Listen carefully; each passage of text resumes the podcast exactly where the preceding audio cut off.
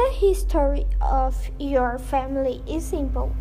My maternal grandmother was born in Prudente President. My grandfather in Tatuí. My mother was born in Tatuí.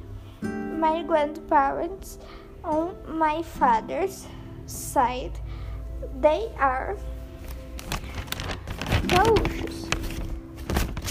My father is gaúcho. He was born in Iraí, Rio Grande do Sul. He currently lives in Araçatuba, São Paulo, with two of his brothers. My paternal grandparents currently live, live, live in Janicequeira and maternal grandparents in Tatuí, which my mother. I was born six months in Itu, São Paulo, but I live in Tatuí, and today we are still here in Tatuí.